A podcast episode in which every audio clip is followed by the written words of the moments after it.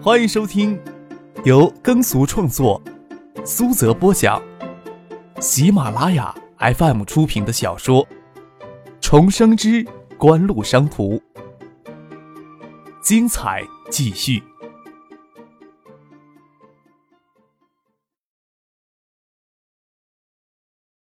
第七百三十四集。当初你为什么不主动去云池酒业呀？不然你就是副市长了。顾小妹也没有否认陈宇的猜测，只是跟他开玩笑的说：“三年前呀，张志兴到新吴来，头上直接开着省长徐学平的爱将光环过来的。一到新吴呀，就掀起了新吴波涛汹涌，谁能看清楚他的水底呀？三年前呀，就算张志兴做了好事儿，谁能说他好呀？跟着他是福是祸都难以预料。现在当然是另说了。说起来。”秦双华呀，还是有几分能耐的。张志兴正要提拔他当副市长，也没有什么人会不服气的。你不就是清高了些吗？顾小梅还是很随意的说陈玉的痛处。在张之行到新屋来之前，你对新屋的白酒产业不是也有自己的想法吗？早就跟你说了，要做成事情的话，有些清高还是要放下的。事实证明什么呀？张市长不是非常得群众的拥戴吗？今天市政府办公会议。张市长在会上就提出来，在经济发展上，各委局要动一些少不切实际的花花肠子，能让群众都普遍受惠的政策才是好的政策。下一步就是重点打造菜园的产业。他说，农户养猪种菜也能发家致富。我想张市长的经济眼光比你厉害吧？你三年前怎么说人家来着？我可记着呢。是骡子是马呀，还要人家自己出来六三年再说呢。给顾小梅这么说着，陈宇也不恼怒，只是舔脸而笑，说道：“哎呀，那也只能说张志新刚过来时，将大家都给迷惑住了。你那时候呀，就能劝张志新清廉，不得总有一个认识的过程吗？”于伟插嘴道：“不过呀，我们刚才核实过，张市长的儿子还真不是东西。你让你家小宁在东大离人家远一些。”什么？你们说什么呢？陈宁歪过头来。清澈的秀眸看着三个大人，怎么扯到我头上来了？新市长的儿子，他们在说他呢。余竹抬头问道：“是吗？我见过吗？”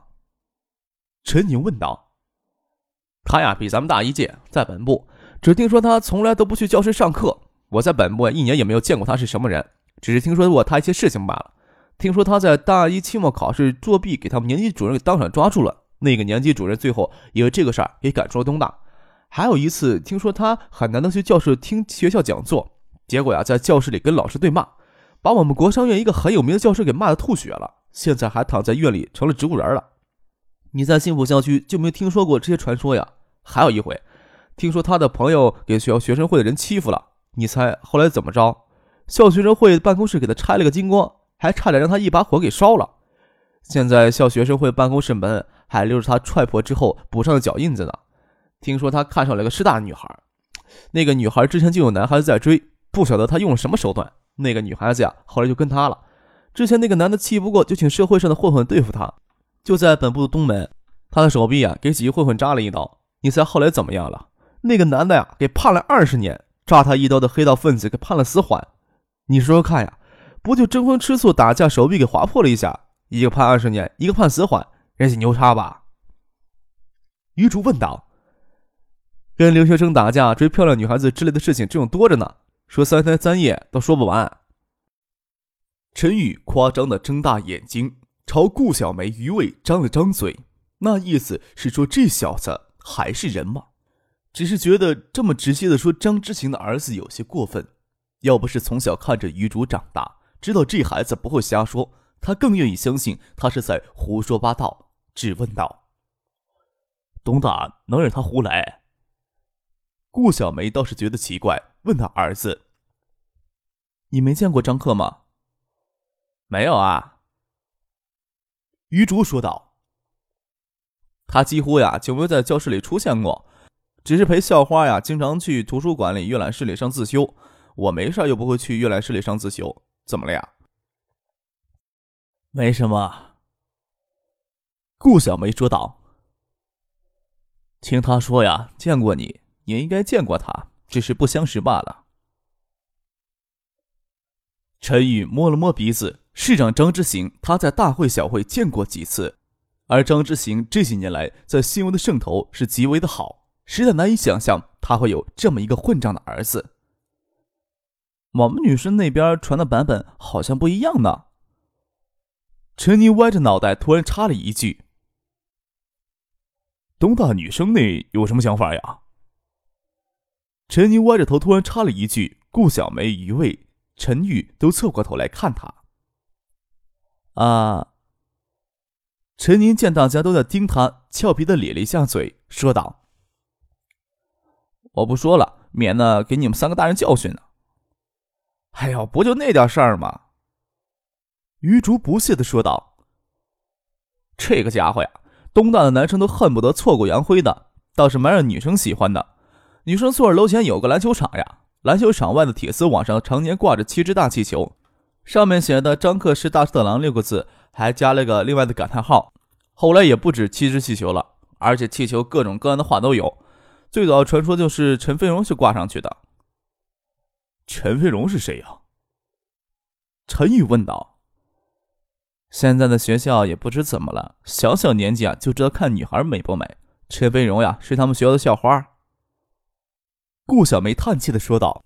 陈宇顶顶余味，诡异着笑着说：“哼，这个传统呀，好像不是现在就有的。再说上了大学，年纪也不小了呀。”顾小梅瞪眼看着两个男人。不让他们在餐桌上胡说八道，又说道：“张市长的儿子呀，这次到新屋来，除了江南省委副书记唐学谦的女儿陪他过来，还有一个女孩子一起过来的，就是这个陈飞荣了。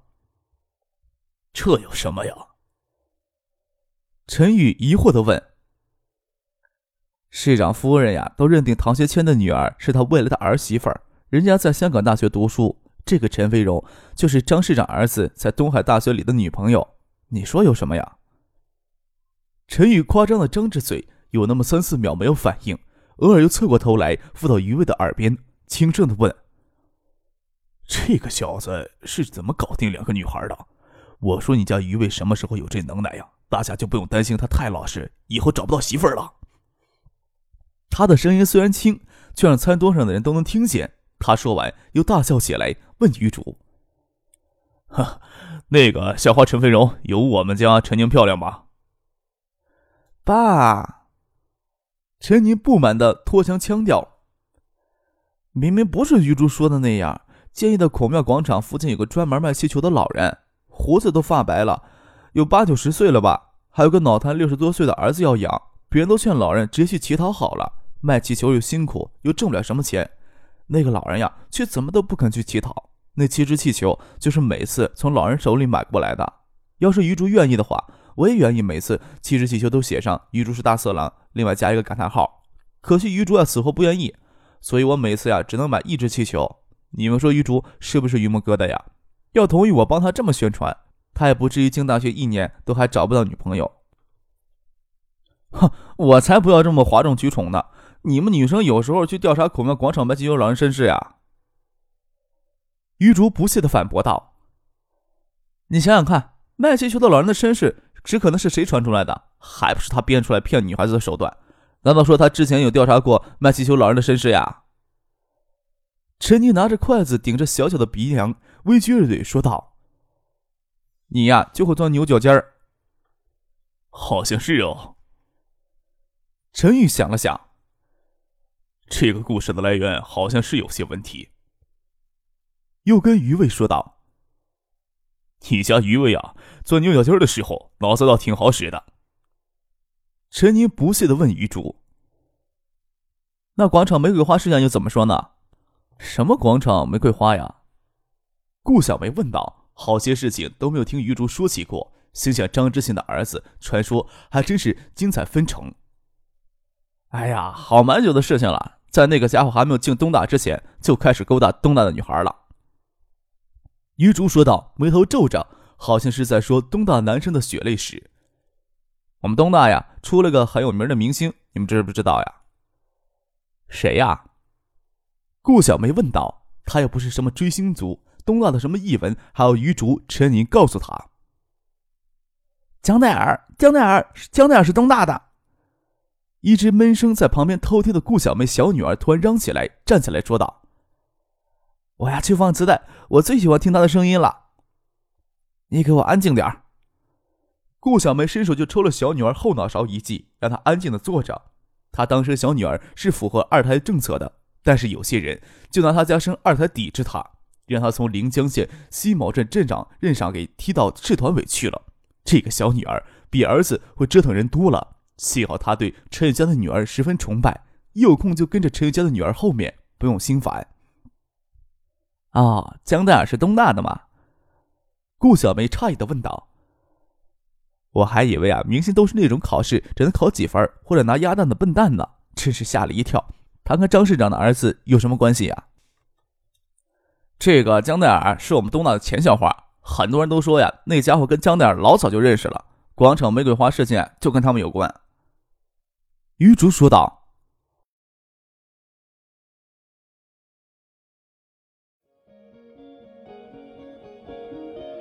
您正在收听的是由喜马拉雅 FM 出品的《重生之官路商途》。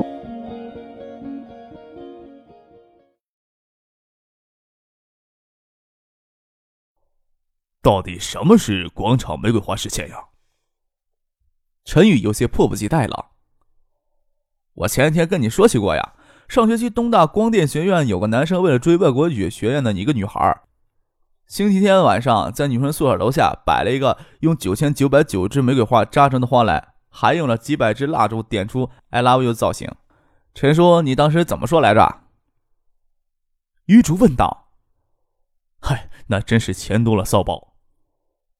陈宇说道。女孩子呀，倒是很吃这套的。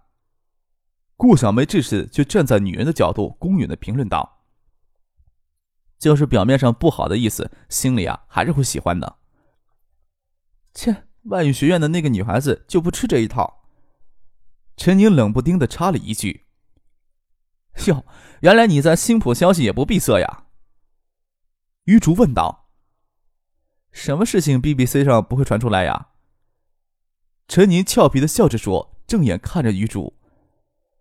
外国语学院的那女孩子是不吃这一套。余竹说道：“外语学院的女孩子跟光电院的男孩子说，只要他再能制造一个广场玫瑰花事件来，就答应做他女朋友。光电学院的男孩子立马就退缩了。到底什么是广场的玫瑰花事件呀？”陈宇有些迫不及待。传说呀，是那个家伙晚上与江奈儿去新世界约会。新世界有很多卖花的小孩子，向经过的男女兜售玫瑰花，其实就是月季花的一种，哪有真的玫瑰花在卖呀？那个家伙呀，就在新世界东方国际广场大楼前的广场上，说要将所有的卖花童手里的玫瑰花都买下来。不仅仅是新世界商圈附近的卖花童，连孔庙广场、府南河路附近的卖花童都跑过来。据说后来玫瑰花差不多堆了半个广场。买花的时候呀，他还搞男女歧视，男花童只能卖五元一支。女花童能卖十元一支，都不知道这家伙长没长脑子。人家完全可以让女孩子拿玫瑰花来卖给他呀！明明不是这样的。陈宁又忍不住反驳道：“都说呀，那天天气很冷，他们是看不过那些小孩子在这么冷的天气里还在外面卖花，只想让他们早些时候卖花回去休息呢。”切，那只是你们女孩子一厢情愿的想法罢了。这些小孩子呀，背后都有人控制的。即使一天晚上能早些回家休息，第二天还是要顶着寒风出来卖花。真要去可怜这些小孩子，需要买半个广场的玫瑰花去讨好女孩子吧？可以让公安局将这些小孩子都送回家呀！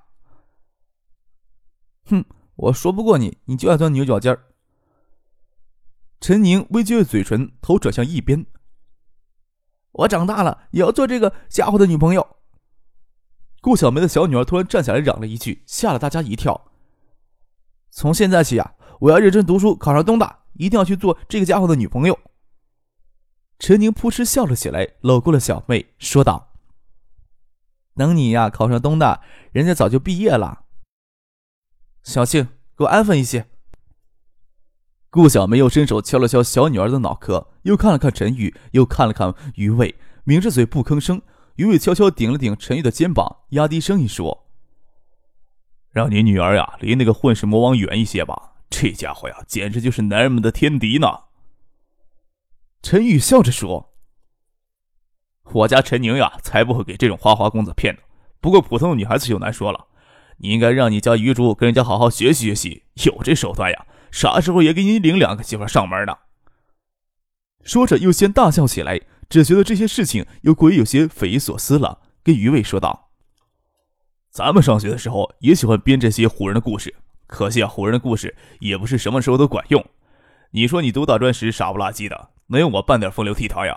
顾小梅那回到学校里，明明是来找我的，怎么就给你勾搭过去了？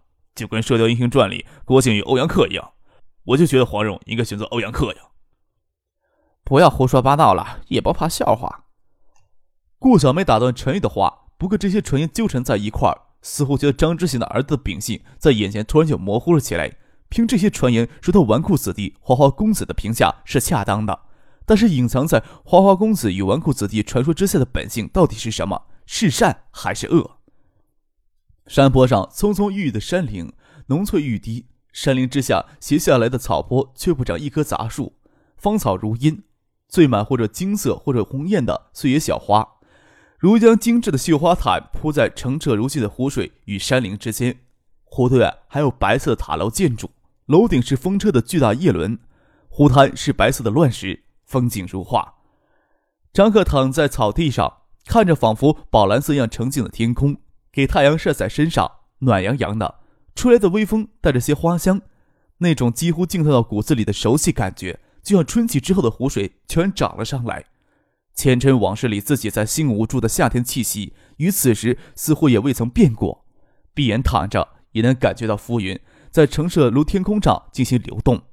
悠然的神思给溅到脸上的湖水拉了回来。张可睁眼看着唐静举手，还要将湿手上的水滴洒过来。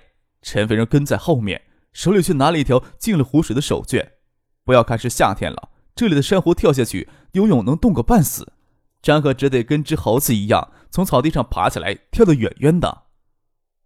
我们要回去了，你还继续留在这里做你的春秋大梦呢？唐景扬手问道。太阳已经西斜，再过一会儿，留在湖边就会感到凉意了。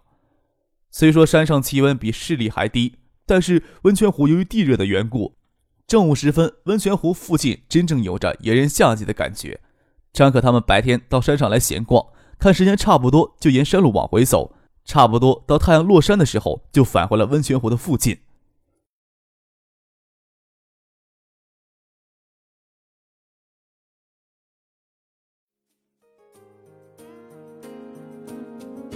听众朋友，本集播讲完毕，感谢您的收听。